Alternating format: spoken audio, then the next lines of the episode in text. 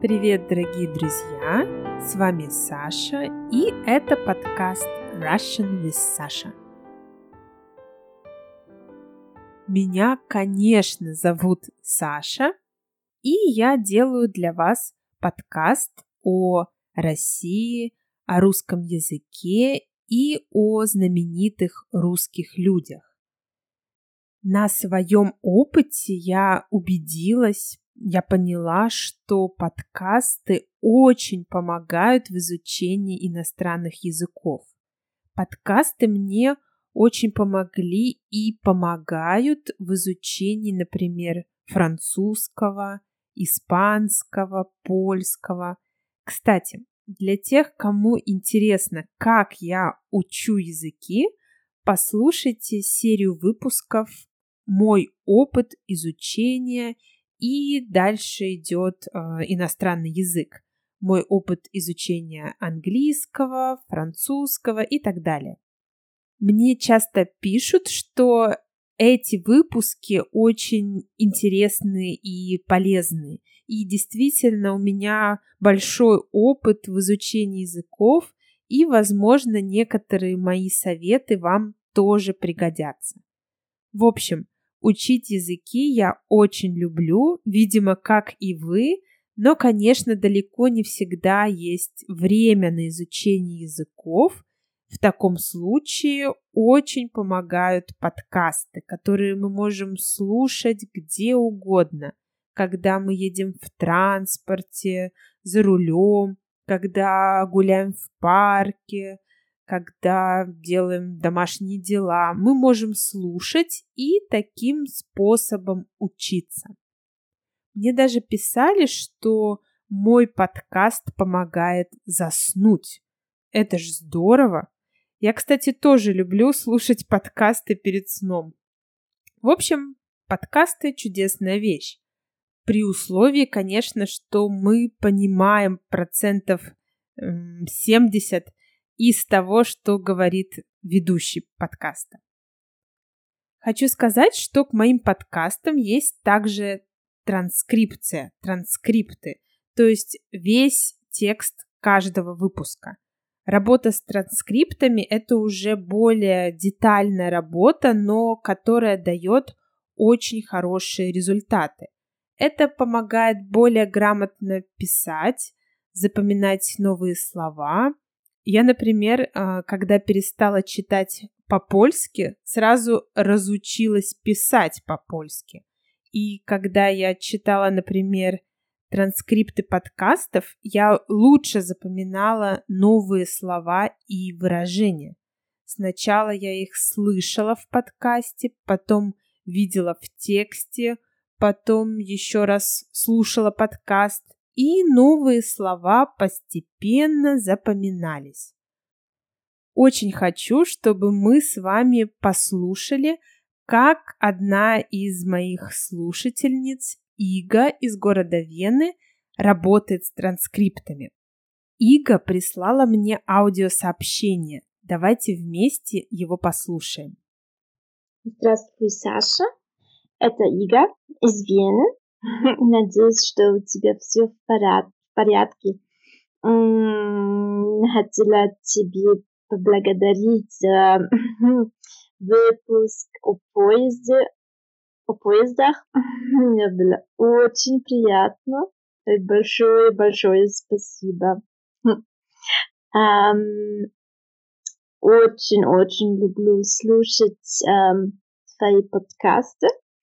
И хотела тебе рассказать, как я а, люблю работать с транскриптом, но э, мне будет немножко сложно, но попробую. Э, первый шаг я слушаю твой, твой подкаст. Второй шаг эм, в транскрипте я искаю все выражения, которые я уже понимаю, но, но не использую активнее. Третий, третий шаг я делаю аудиоквиз. Например, например, я скажу a lot of people, после будет пауза, и после я скажу эм, большое количество людей и так далее. И э, один раз транскрипт дает квиз на, быть может, одной минуту. Четвертый шаг. Я слушаю квиз, как я на машине и так далее. И это все хотела поделиться с тобой. Ига, спасибо большое за твое сообщение. Знаете, Ига мне сказала, что записала это сообщение спонтанно, не глядя в заранее приготовленный текст. И это самое ценное. Если ты можешь свободно говорить на иностранном языке, как, например, Ига, если ты можешь формулировать свои мысли на этом языке, то действительно лучше всего говорить, не глядя в текст, не имея под рукой подсказки.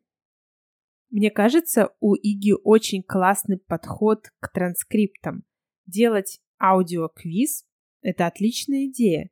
Я ее тоже возьму на заметку и тоже буду делать такие тесты для себя при изучении языков.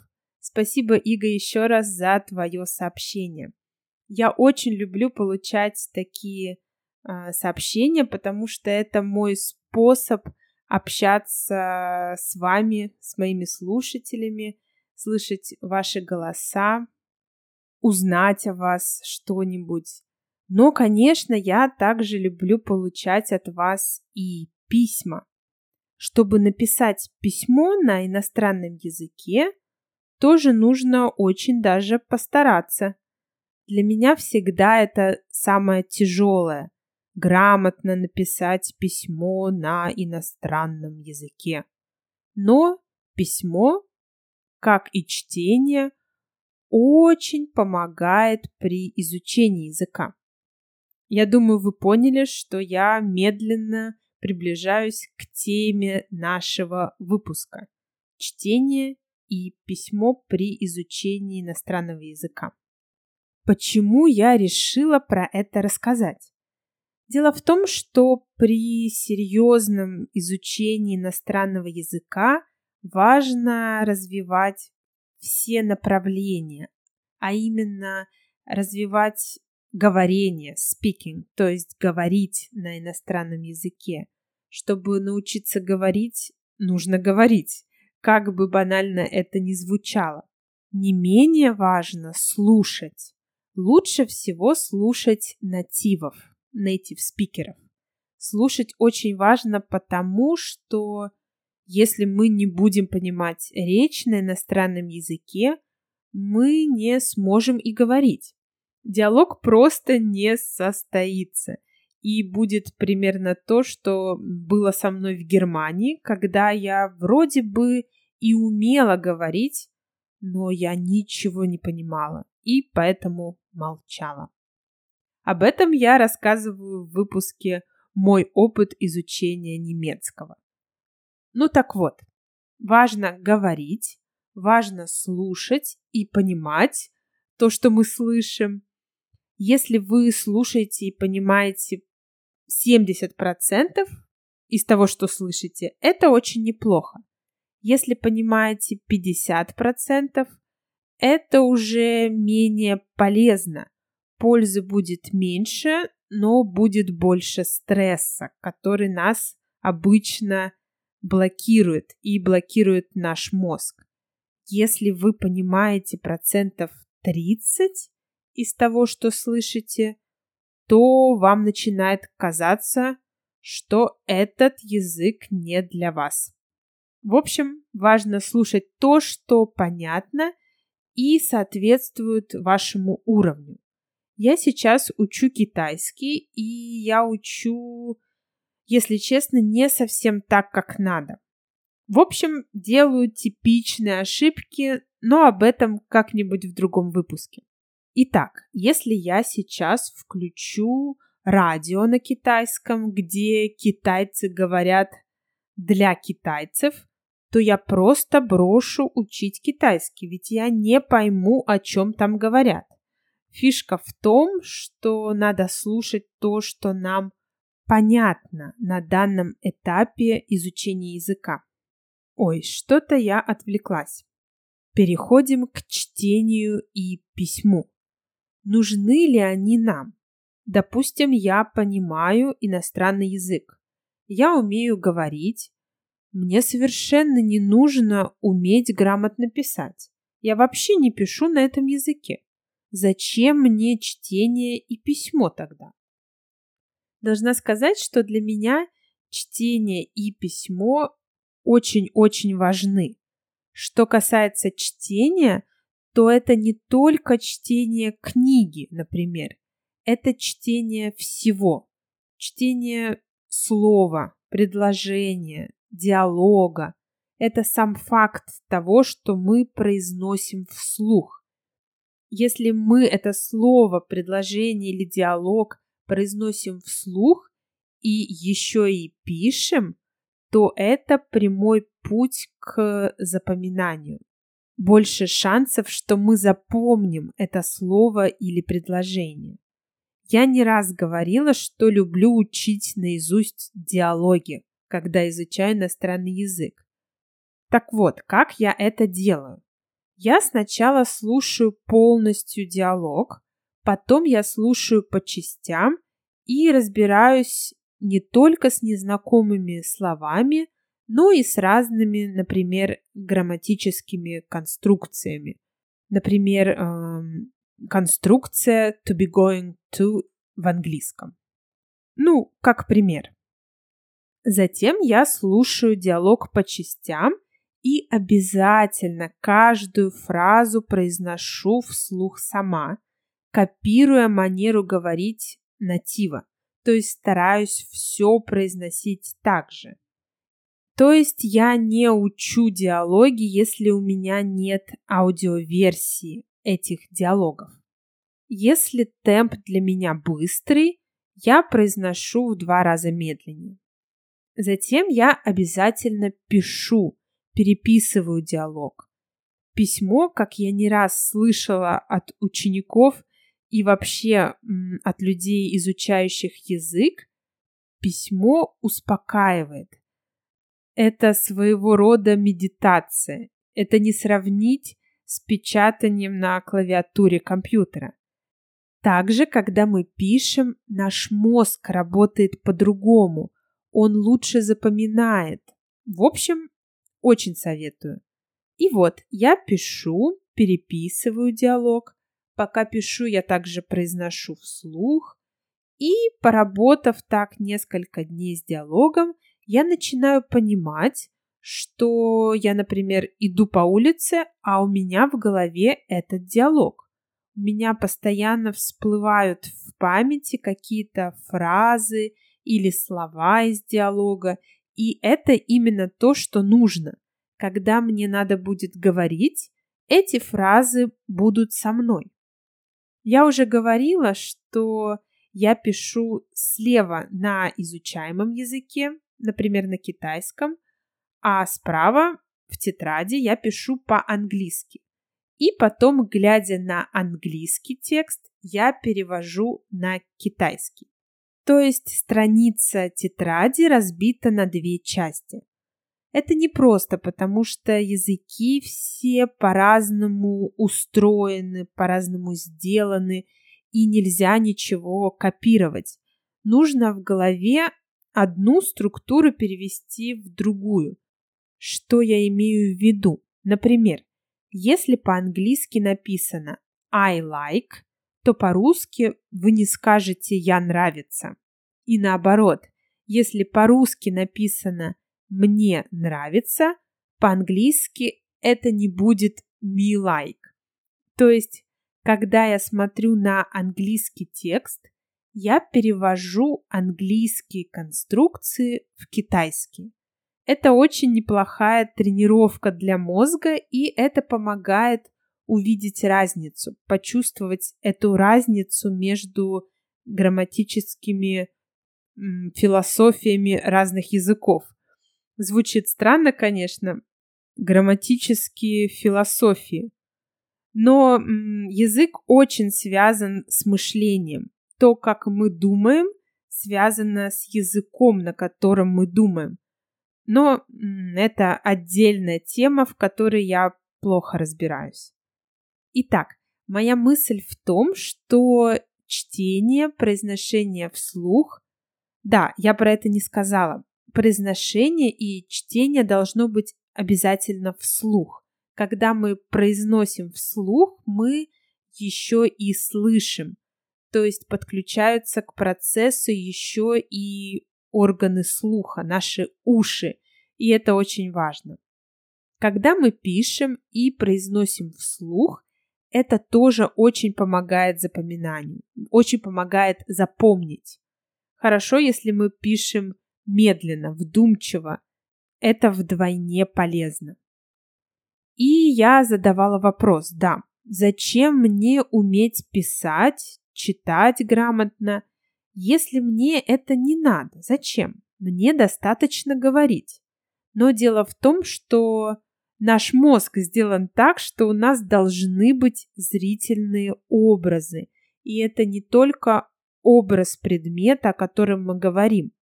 То есть я говорю слон и представляю себе слона. Не только это. Когда я говорю я, что, допустим, по-гречески значит привет, что я вижу? Я вижу перед глазами русскую букву я. И что?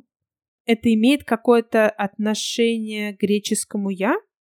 Да нет, никакого это меня только сбивает, путает. Я к тому, что очень важно уметь писать на иностранном языке и иметь перед глазами письменные символы этого языка, буквы этого языка. На первом этапе, да, без этого можно обойтись, но идти дальше будет трудно. Я не говорю, что невозможно, все возможно, наверное, но трудно. Ну и поговорим о чтении. Имеется в виду чтении книг. Мой совет, если хотите научиться думать на иностранном языке, читайте книги. Книги помогают погрузиться в язык, долго быть языком.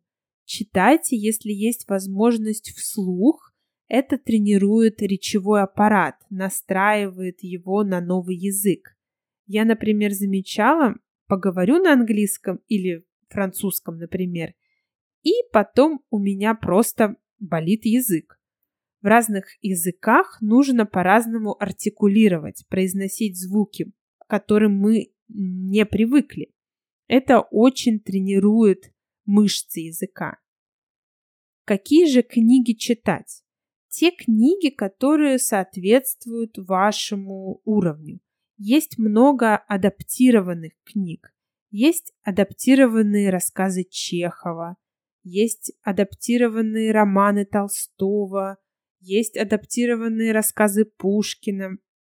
Есть специальные книги для чтения а, для начинающих. Например, Курлова «Начинаем читать по-русски». У этого же автора есть, например, интересная книга «Приключения иностранцев в России», но она уже посложнее. Очень хороший сборник для начинающих «Шкатулочка». Он у меня есть. Пишите, если вам нужен такой сборник. Он совсем легкий. Э, он есть и для А1, и для уровня А2. Читать можно также по достаточно знаменитому методу Ильи Франка. Это способ изучения языка, когда смешивается оригинальный текст и перевод. Я сама пробовала читать по методу Ильи Франка. Очень удобно. Читаешь, тут же есть перевод, каждое предложение переводится, а потом читаешь отрывок уже без перевода. У меня есть одна его книга на русском. Кому интересно, напишите мне на почту, я вам ее пришлю. Что касается моего опыта, то больше всего я читала, наверное, на французском и на английском языке. С английским было интересно. Первая книга, которую я читала, была для меня невероятно сложной, и я мало что поняла в ней.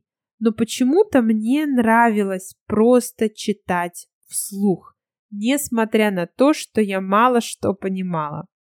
В следующей книге я уже поняла больше, в следующей еще больше, и так далее, и так далее.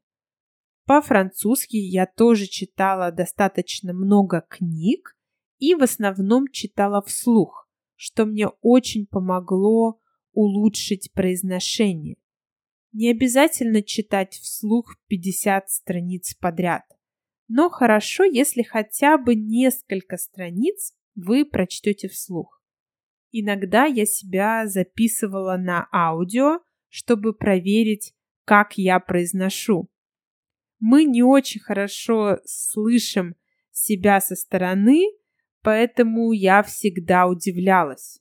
Неужели это мой голос? Неужели я так говорю? Мне казалось, что я говорю лучше, чем было на самом деле. Ну что, дорогие друзья, пожалуй, все на сегодня. Если есть вопросы, пишите обязательно. Можно на почту. Ссылка в описании выпуска.